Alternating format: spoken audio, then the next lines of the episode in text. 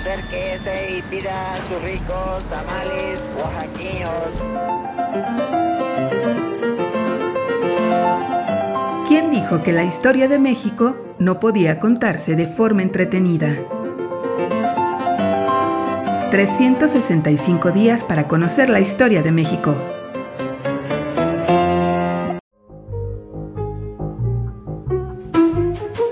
Sábado.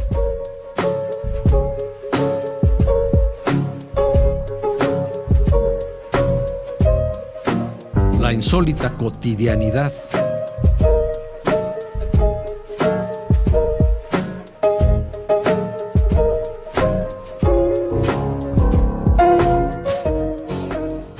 Sol de medianoche.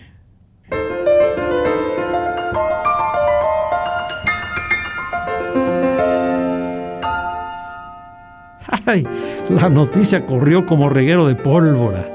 La vieja ciudad minera sería anfitriona de un espectáculo cuyo nombre se mezclaba con la magia de lo desconocido.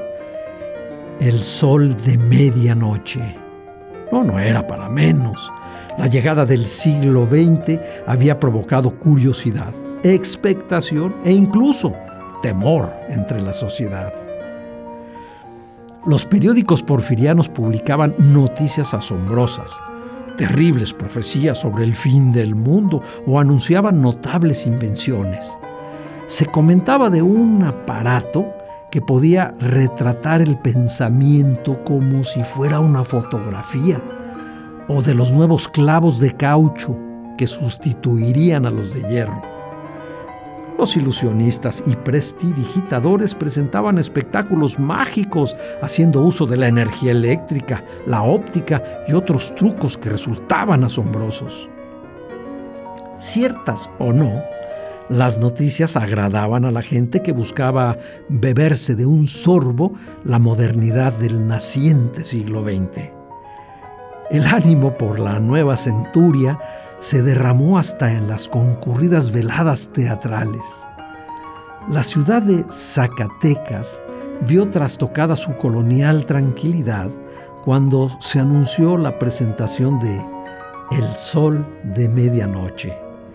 Uy, toda la sociedad hablaba del espectáculo que llegaba de la Ciudad de México a Zacatecas, pero que a ciencia cierta, nadie sabía de qué se trataba. Durante los días previos a la función, la expectación de los zacatecanos fue creciendo. Don Antonio Cabral recordaría años después que todas las señoras de sociedad prepararon sus mejores atuendos para asistir al casino a presenciar tan esperada función. llegó la noche del estreno y ni una localidad podía encontrarse en la ciudad. El casino lucía majestuoso. Las mujeres con sus largos vestidos y hermosos peinados hacían mágica la velada. La emoción y la curiosidad se mezclaron y al abrirse el telón, el público aplaudió estruendosamente. Varios actos precedieron el anhelado sol de medianoche.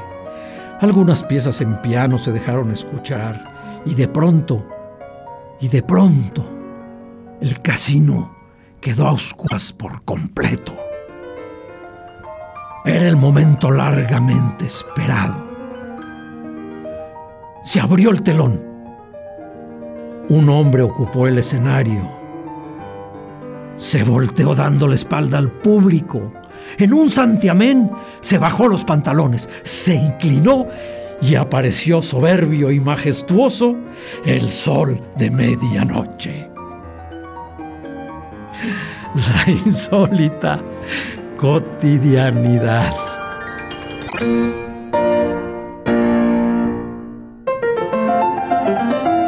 ...365 días para conocer la historia de México. Esta es una producción de Radio Universidad de Guanajuato y la Dirección de Extensión Cultural en voz del Teatro Universitario. Serie basada en el texto de Alejandro Rosas, 365 días para conocer la historia de México.